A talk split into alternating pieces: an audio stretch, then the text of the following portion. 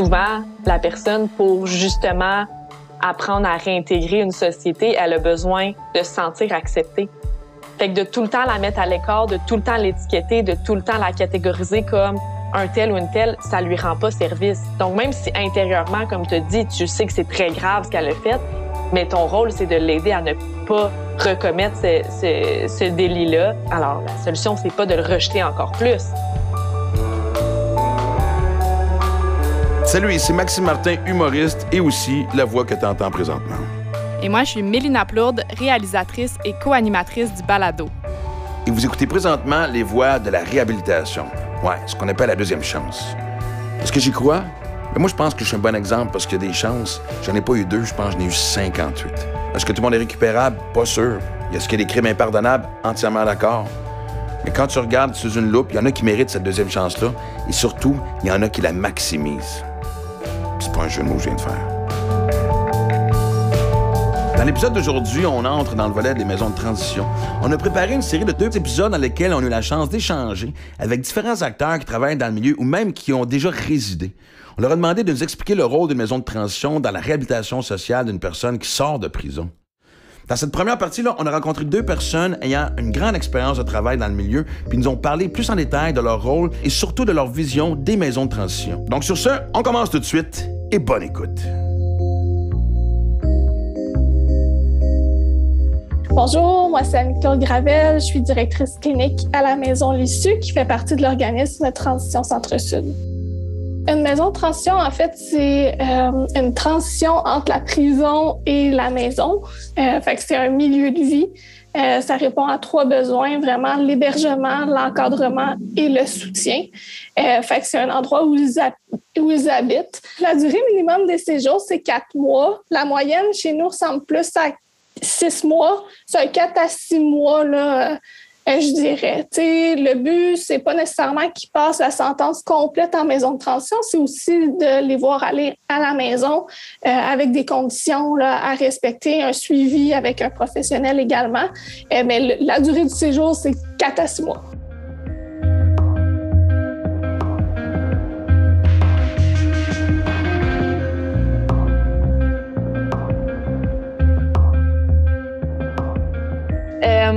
Entend, ben en fait, pour ceux qui connaissent pas les maisons de transition, euh, il y a certaines maisons qui vont recevoir des personnes avec certaines problématiques, par exemple en santé mentale, ou il y en a qui vont en prendre qui ont des handicaps physiques, par exemple, ou euh, problèmes de dépendance. Est-ce que vous, vous avez à votre euh, maison de transition, est-ce que vous avez comme une clientèle spécifique que vous recevez plus qu'une autre, par exemple? Ben, en fait, euh, ben, ce qu'il faut savoir, c'est qu'on est une ressource bilingue, fait qu'on offre des services autant en français qu'en anglais.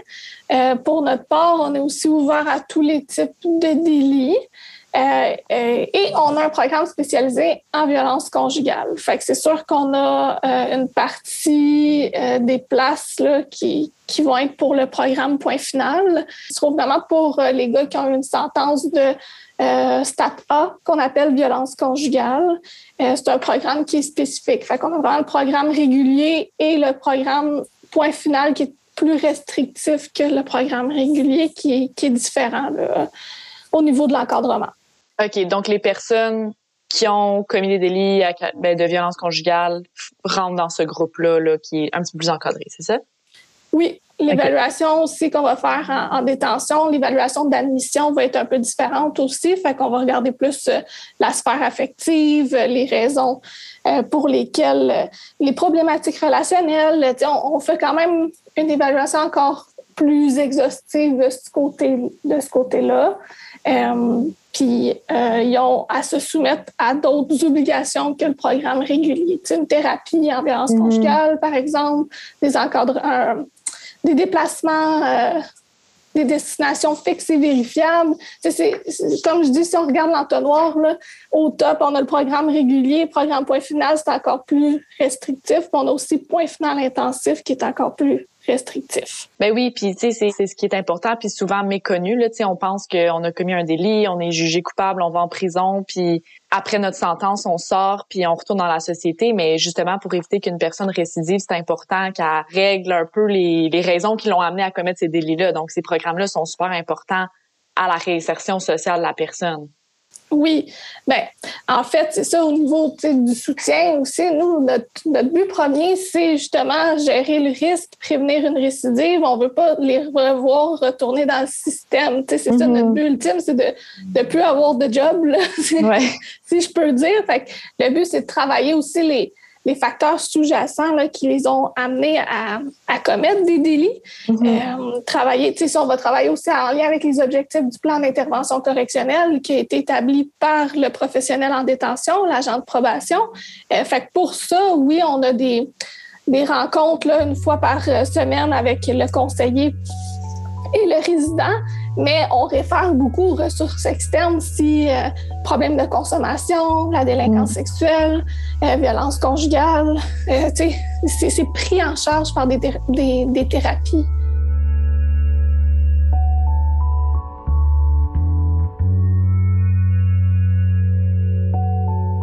faut travailler les vraies choses. Fait pour ça, Ben, on travaille en en amont avec d'autres professionnels et, on communique entre nous aussi là, pour s'assurer que tout, tout, va bien. C'est mhm. peu d'intimité, euh, très intrusif pour le résident, euh, euh, beaucoup de démarches, beaucoup de preuves à rapporter. Mhm. on, on, se met vraiment là, dans toutes les sphères de sa vie là, pour s'assurer que c'est stable puis que les outils nécessaires là, pour ne pas recommettre de délit. Mm. Oui, ben c'est ça, c'est super important parce que ça sert à rien de, à mon avis, ça sert à rien de mettre une personne isolée en prison pendant euh, tout le temps de sa sentence en espérant qu'il a réfléchi ou qu'il y a quelque chose qui change. Des fois, on a juste vraiment besoin d'un accompagnement pour réfléchir justement, puis euh, puis ben justement la thérapie ou peu importe c'est quoi les problèmes qui ont qui ont qui nous ont menés là à commettre ces délits là. Euh, c'est qu'après ces hommes-là, ils sortent ils, sortent, ils, se retrouvent en société. Euh, fait que si on pas travaillé sur ces aspects-là, ils n'ont pas eu le support pour, euh, pour mettre en place différentes choses. C'est vraiment un, filet de protection, mm-hmm. la maison de transition. Fait qu'on a, on a un double rôle d'aide et de contrôle. Fait de supporter, d'écouter, euh, référer, mais aussi au niveau du contrôle, on gère les euh, on s'assure que les conditions de remise en liberté, les conditions légales soient respectées. Fait pour ça, ben, comme je te disais plus tôt, ça prend des preuves, mm-hmm. euh, ça prend ça prend de l'encadrement. Fait que c'est c'est normal qu'il y ait un encadrement aussi là, au niveau correctionnel, si on peut appeler ça comme ça, euh, parce qu'ils sont encore en train de payer. Là.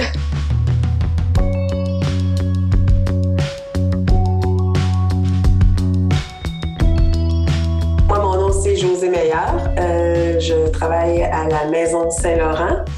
Euh, mon, background, c'est moi j'ai un baccalauréat en criminologie.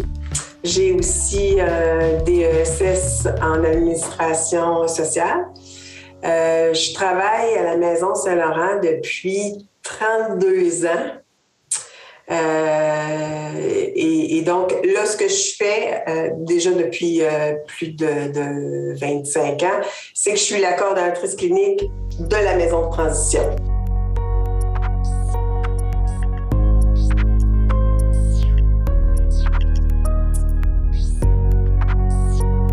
Selon vous, plus on offre des services en maison de transition pendant leur sentence, est-ce que selon vous, ça a vraiment un impact sur le taux de récidive dans une société? Absolument. Vraiment, on ne pète pas des nuages, ça c'est clair. Il faut vraiment que les gens euh, euh, arrêtent de penser ça. D'ailleurs, on avait fait euh, un documentaire à deux pas de liberté qui expliquait un peu ça, puis je m'étais fait dire ah mon Dieu, je savais même pas que vous faisiez tout ça. Fait ça, ça a été intéressant parce que les gens ont pu voir un peu plus un autre volet. Mais absolument, euh, le taux de réussite, si mon souvenir est bon, c'est euh, entre euh, autour de 60 Donc, ce qui est bon. Puis je parle pas nécessairement de récidive parce que le taux de récidive, je ne l'ai pas nécessairement, mais il est encore plus bas parce qu'on retourne quelqu'un en détention, pas toujours pour une récidive et je dirais même rarement pour une récidive parce qu'on fait un peu de la prévention dans le fond. dès qu'on voit que la personne, dans sa problématique, est en train de perdre le contrôle et que là, il y a comme, faut refaire un arrêt d'agir, ben là, il retourné en détention, mais il n'y a pas eu de récidive. On a comme prévenu la, la, récidive. Donc, euh, tout confondu dans le retour en détention, euh, c'est autour de 60 Donc, vous considérez que s'il y a un retour en détention, est-ce que ça peut être considéré comme une réussite aussi? Oui, ben oui, parce que honnêtement, il faut pas, euh, tu sais, l'idée c'est pas de dire ah oui, j'ai mené la personne, un honnête citoyen qui gagne maintenant 100 000 par année puis qui est déjà une compagnie parce qu'on va faire un burn-out demain matin. Oui. parce qu'il y a vraiment beaucoup de problématiques. Si les gens avaient juste une problématique, des fois tu te dis c'est pas super, mais c'est rarement uniquement une problématique que les, les gens ont.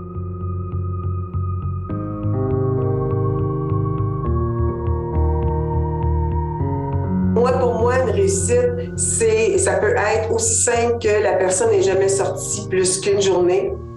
Et là, elle a fait deux semaines. Euh, je sais que des fois, ça peut faire ouais, deux semaines, mais c'est ça pareil. C'est, c'est des comportements qui sont là depuis des années, j'ai que des adultes.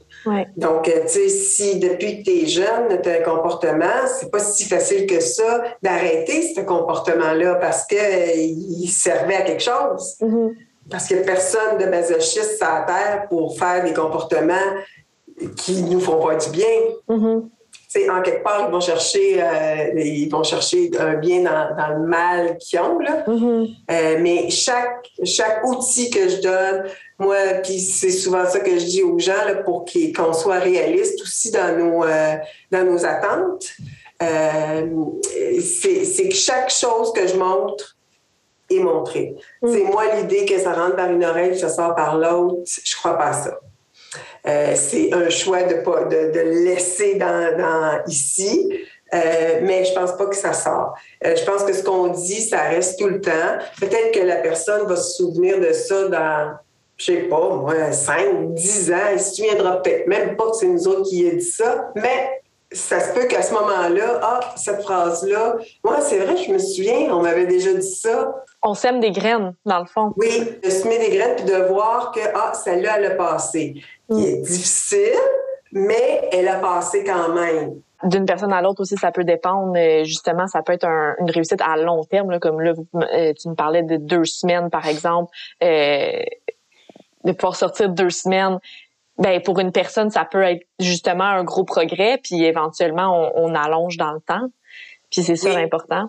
Puis ça me fait penser aussi, tu sais, sans excuser non plus euh, les gestes, les délits que ces personnes-là commettent, il y a quand même très très très très souvent, plus souvent qu'autrement, des raisons qui les ont amenés à commettre ces gestes-là. Euh, puis c'est pour ça que je pense que c'est très important justement d'aller euh, régler ça un peu à la racine, d'où l'importance des programmes qui se retrouvent pas nécessairement en détention. Donc euh, c'est justement important là, de participer à ça dans une maison de transition qui justement, comme on a dit tantôt, le mot le dit, nous amène à transitionner vers la vie réelle avec des outils dans le fond. Oui, parce qu'effectivement, quand on venait, bon, au fédéral, des fois, il y a un petit peu plus de programmes, mais il reste que tu es quand même dans un cadre très, très fermé où tu n'as pas de liberté. Fait que tu peux pas tester nécessairement les outils que, que tu apprends toujours. Fait que quand tu es en, transition, ben, tu peux les tester euh, un petit peu plus. Et, c'est clair que c'est clair que juste un arrêt d'agir, c'est pas suffisant. C'est documenté euh, maintes, maintes fois que juste l'incarcération n'est pas suffisant. Euh, parce que si on dit OK, t'arrêtes ça, mais que le gars il a zéro outil, il va l'arrêter comment? C'est notre job à nous de, de, regarder ça avec lui puis de lui donner les outils pour peu qu'il revienne.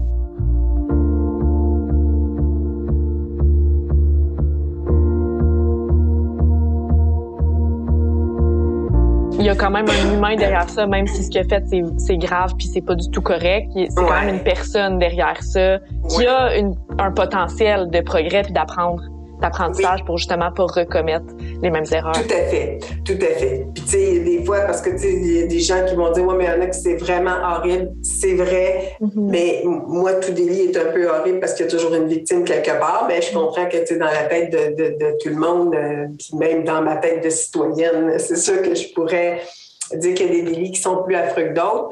Mais il faut dépasser ça parce que si je, je si je fais juste voir le délit, moi, j'aide personne. J'aide même pas la société à, à ce qu'il leur fasse plus parce que moi, ça me bloque dans l'intervention que je peux faire avec. Au contraire, je m'en sers parce que je me dis, faut plus que ça se reproduise vraiment plus. Donc, il faut, c'est quoi que ça prend pour que cette personne-là ne refasse plus le même, euh, le même délit. Mm-hmm. Fait que c'est, c'est vraiment pas, c'est vraiment pas excusé. Mais comme tu dis, il y a une histoire derrière ça. Parce que euh, sans excuser encore, parce que c'est jamais ça qu'on fait excuser, honnêtement, il y a des fois des histoires que je lis puis je me dis, ça aurait été assez, euh, il aurait été hot de pas de pas se retrouver là où il est. Euh, avec ce qu'il a, vécu. Mm. Euh, fait qu'il faut, faut que les gens aussi se souviennent de ça. On ne devient pas délinquant ou, ou pédophile, ou, parce que c'est souvent cette clientèle-là qui n'est qui est pas aimée. Là. On ne devient pas comme ça du jour au lendemain. Jamais. Non, ça. Jamais. J'ai aucun dossier. que- Il y a, il y a quelque chose qui s'est passé. Il s'est passé quelque chose.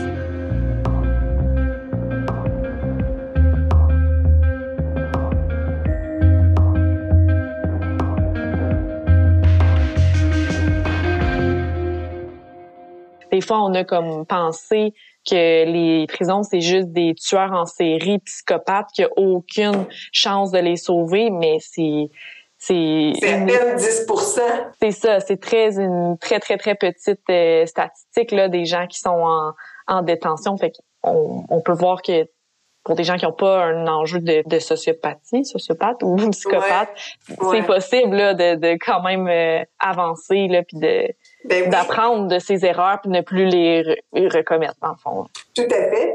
Puis les outils, puis les ressources, c'est à l'extérieur qui sont. Mm.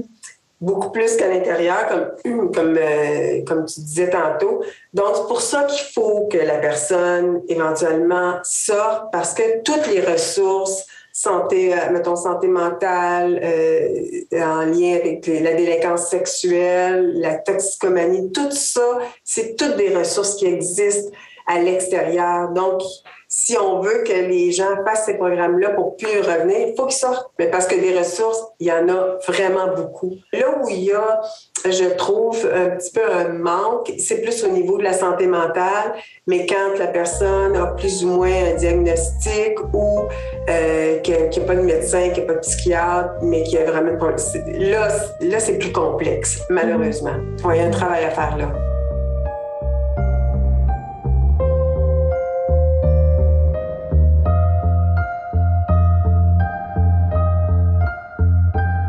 Pour faire, euh, euh, pour revenir un peu sur quelque chose d'intéressant que je trouve que tu as mentionné, là, euh, de justement, on voit une personne qui a, un- qui a commis un délit horrible. Est-ce que ça l'aide de faire yark? Ça, c'est dégueulasse. Je, je voudrais jamais aider cette personne-là? Non, parce que souvent, la personne, pour justement apprendre à réintégrer une société, elle a besoin de se sentir acceptée. Fait que de tout le temps la mettre à l'écart, de tout le temps l'étiqueter, de tout le temps la catégoriser comme un tel ou une telle, ça lui rend pas service. Donc même si intérieurement, comme tu dis, tu sais que c'est très grave ce qu'elle a fait, mais ton rôle c'est de l'aider à ne pas recommettre ce, ce, ce délit-là. Alors la, la, la solution c'est pas de le rejeter encore plus, Ben, non, juste perpétuer. Ben exactement, parce que sou- souvent c'est ça qui est arrivé, c'est qu'ils ont été rejetés puis ils se font juger, même même pendant le procès. Euh, euh, tu des fois le juge il va de son, euh, ça a été dégueulasse tout ça, tu fait que même tout euh, une partie du système de justice, la détention, comme je disais tantôt, il y a des préjugés auprès de dans, les détentions au, sein des détenus eux autres mêmes. Fait que, si c'est un, délit hein, qui, est, plus, qui est moins accepté comme la- la- les, les viols ou la pédophilie ou la violence conjugale, euh, ces gens-là, ils vont en protection. Ouais. Fait que même en dedans, ils sont exclus. Ouais. Fait que l'exclusion, euh, eux autres, ils, savent comment vivre avec ça.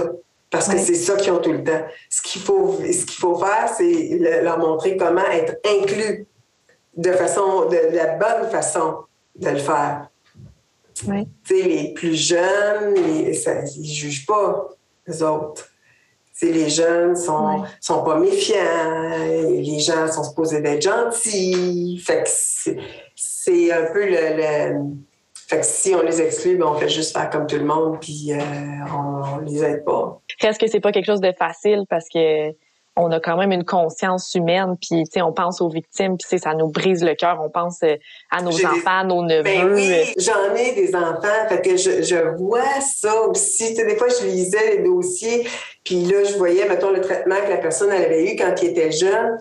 Ben, je suis encore plus consciente de ça parce que j'ai des enfants, parce que je le vois.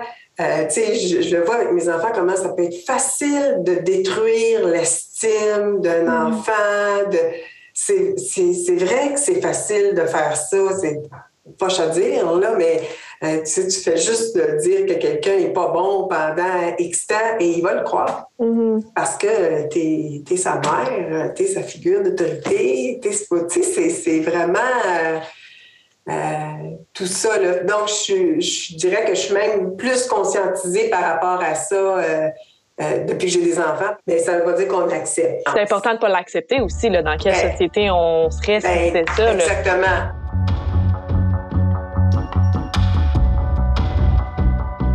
Le rôle de la société dans la réinsertion sociale, c'est quoi? Qu'est-ce qu'on peut faire en Ben, tant que société? Pour que- vraiment l'ouverture. Puis je comprends que c'est pas toujours facile, mais, mais puis on demande pas à personne, tu sais, si moi j'accepte pas le délit, je ne demanderai pas à quelqu'un euh, qui est même pas dans le milieu d'accepter le délit. C'est pas ça du tout. Mais plus de voir la personne. Donc, Mhm. est-ce que son discours est bien par rapport à, à ce qu'elle a fait ou non? C'est sûr qu'on a tout fait quelque chose de pas correct. Ouais. OK? C'est sûr que c'était à différents niveaux, mais on a quand même tout fait quelque chose de pas correct. Et si on était jugé uniquement sur ce quelque chose de pas correct-là, est-ce que ça me représente vraiment ça ou non? Mm. Fait que- et, et changer, parce que là, on va, les gens disent, ben, il n'y a rien qu'à changer. Oui, c'est sûr qu'il faut qu'il y ait un changement. Mais est-ce que c'est si facile que ça, changer? Bon, fait que là, si on se regarde en tant que personne, puis qu'on a voulu changer des petites choses, des affaires, c'est- des fois, c'est des affaires full simples, là. Tu sais, euh, bon, là, dans ma routine, non, si je prends mon café avant, ça marche pas, je vais le prendre après maintenant. OK. Fait que là, le lendemain, là, là t'es content de ton idée, tu te dis ça va être après, puis ma journée va être fantastique. Fait que le lendemain, quand euh, tu vas reprendre tes habitudes, parce que ça fait 20 ans que tu le prends avant, ton premier réflexe, ça va être de le faire avant. Mm. Donc, pour plus le faire avant, il va falloir que j'y pense. Il falloir que je dise Oh, non, c'est vrai. Puis, tu sais, des fois, on fait de la fuite, là, mettons, il faut payer quelque chose, oh, on va attendre un peu, là, c'est pas grave. Puis, fait que ça, c'est de la fuite aussi. Fait que c'est pas si facile que ça de changer des petits comportements euh, que ça fait euh, 20, 30 ans que tu, euh, que tu utilises. C'est de déconstruire, en fait, pour pouvoir reconstruire. Exact. Puis d'avoir le plus d'outils possible pour que, mettons, euh, mettons qu'on va, on va parler de consommation. Mettons que la consommation, c'est mon premier outil dans une peine, par exemple. Si, si je développe un outil, je me dis, euh, la personne va avoir un outil, puis après ça, c'est la consommation. Fait que là, si elle en développe cinq outils, autres que la consommation, qui sont positifs, évidemment, là, elle va- elle va- son- sa consommation va être de plus en plus loin comme Mm. solution. Oui. Fait que c'est ça qui, euh, c'est ça qui est le défi.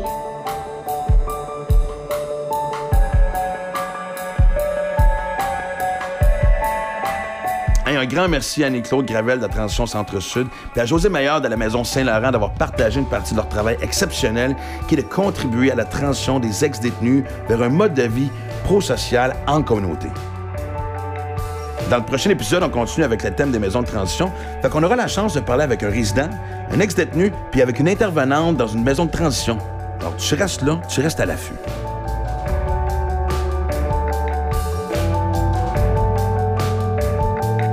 Hey, t'as aimé l'épisode d'aujourd'hui, oublie pas de le partager sur tes réseaux sociaux. Tu peux aussi aller suivre la page de l'association sur Facebook et sur LinkedIn.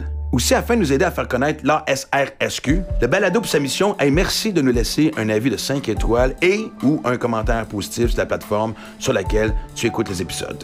Ça nous permet de gagner en visibilité parce que le balado diffusion, c'est aussi une initiative communautaire qu'on a besoin de toi pour nous faire connaître. Et finalement, oublie pas de t'abonner au podcast sur ta plateforme d'écoute afin de ne pas manquer les prochains épisodes. Le balado-diffusion Les Voix de la réhabilitation est produit par l'Association des services de réhabilitation sociale du Québec. Réalisé et animé par Mélina Plourde. Montage des épisodes ainsi que la musique par Joseph Perrault. Et finalement, la narration est faite par moi-même, Maxime Martin, humoriste.